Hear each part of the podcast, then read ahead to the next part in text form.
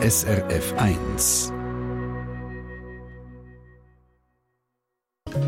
SRF 1 Espresso wenn eine Frau und ein Mann in der gleichen Firma beim gleichen Voraussetzungen das Gleiche arbeiten, dann haben sie gleich viel Lohn zu gut. Das ist sonnenklar, steht sogar schon in der Verfassung. Sagt der Arbeitsrechtler Roger Rudolph. So sonnenklar ist das nicht allen Arbeitgebern. Zeigen wir einem aktuellen Beispiel, das auch zeigt, sich wehren gegen Lohndiskriminierung braucht Mut und einen langen Schnuff. Und bei der Postfinanz zahlt man satte 5 Stutz für eine einfache Kontoauskunft. Bei anderen Banken kostet es weniger oder gar nichts. Mit einem kleinen Kniff kann man die Kosten für eine Auskunft bei Banken häufig umgehen. Wie? Verraten wir später in der Sendung. Das Konsumentenmagazin mit der Yvonne Hafner.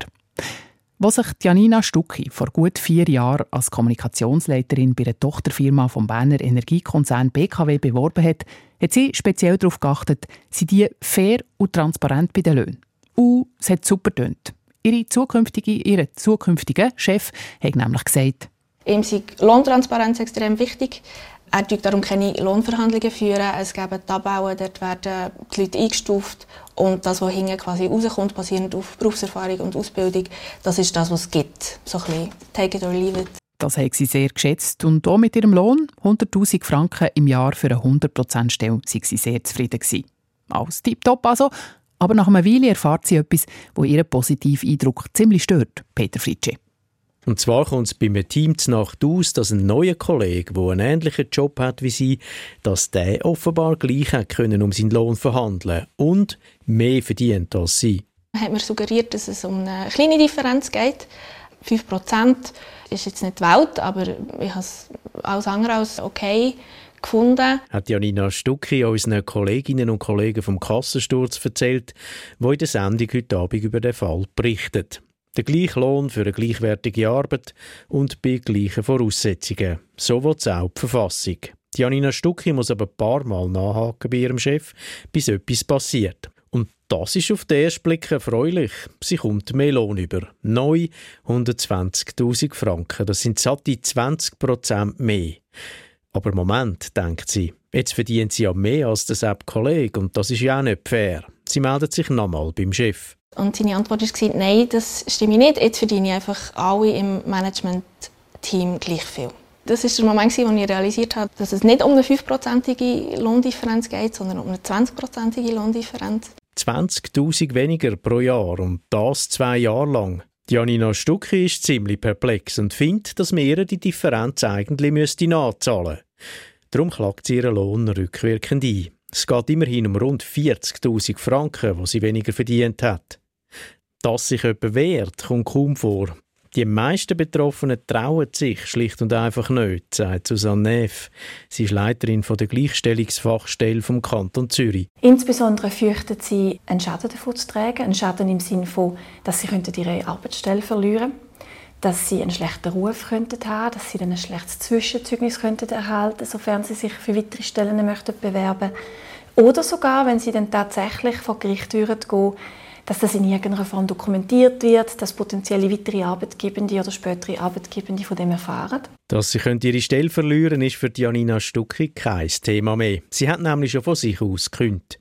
Ihr Fall ist unterdessen vor der Schlichtungsbehörde verhandelt worden. Dort hat es keine Einigung gegeben. Janina Stucki bleibt dran und zieht weiter als Berner Bezirksgericht.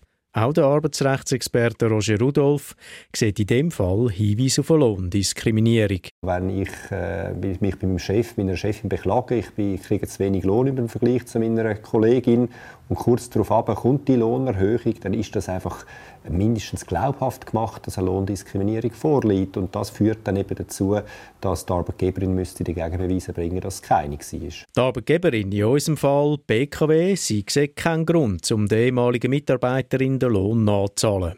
Ihr Fall habe nichts mit Diskriminierung zu tun, schreibt sie in einer Stellungnahme an Kassensturz.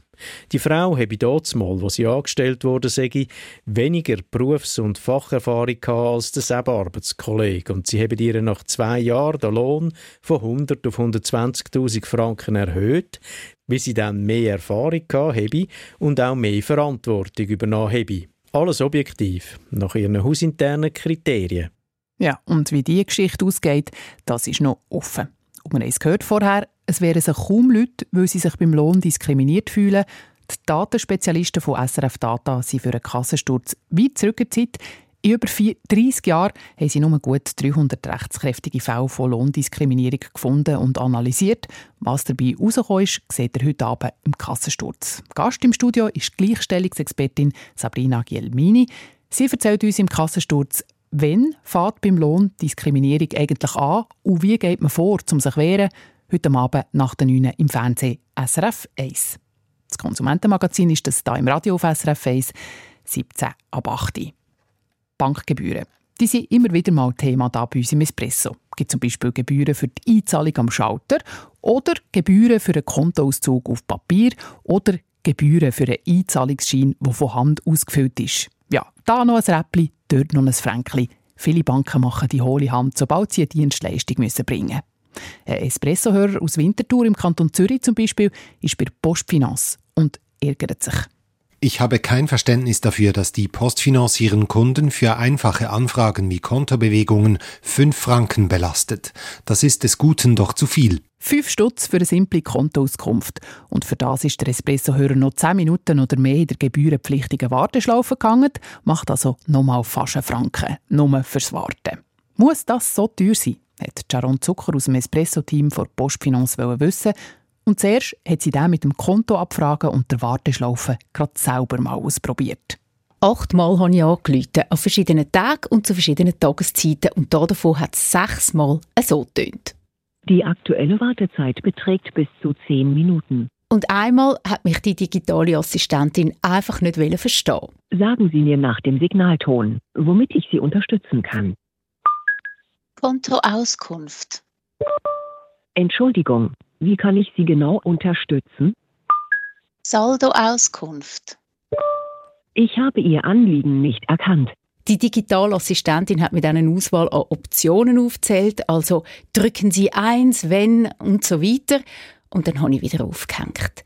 Der Mediensprecher von der Postfinanz, der Rinaldo Tibolla, sagt zu dieser langen Wartezeit, das sei natürlich ärgerlich für die Kundinnen und Kunden. Es ist aber irgendwie eine subjektive Wahrnehmung, weil die durchschnittlichen Wartezeiten im Jahr 2023 sind auch bei Postfinanz bei zwei bis drei Minuten gewesen. In Einzelfällen können es aber schon mal zu längeren Wartezeiten kommen. In Einzelfällen. Okay, lassen wir einmal so stehen. Wir wollen den Service aber verbessern, sagt Rinaldo Tibolla, und wir prüfen ein neues Angebot sogenanntes Rückrufangebot für spezifische Anfragen. Das heißt, wenn die Wartezeit mal länger ist, dass wir dann zurück anrufen und, und das komplexere Problem mit der Kundin oder dem Kunden zu besprechen. Eine Pilotphase sei geplant für im Frühling. Was die kostenpflichtige 0848er-Nummer betrifft, überlege ich mir bei der Postfinanz, die möglicherweise zu ersetzen, sagt der Mediensprecher. Was unsere Hörer neben der langen Wartezeit in der Warteschlaufe aber am meisten geärgert hat, ist ja die 5-Franken-Gebühr, wenn man Informationen zu seinem Konto will.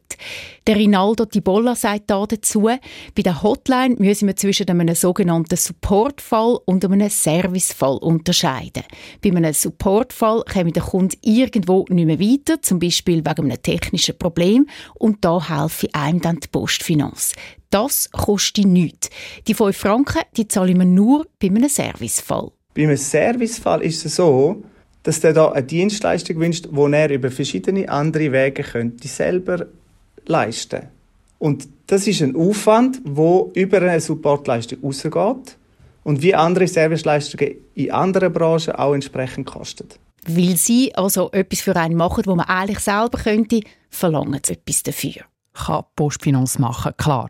Faktisch, bei anderen Banken ist so eine Kontoabfrage per Telefon zum Teil viel günstiger bis gratis, hat mir Sharon Zucker gesagt.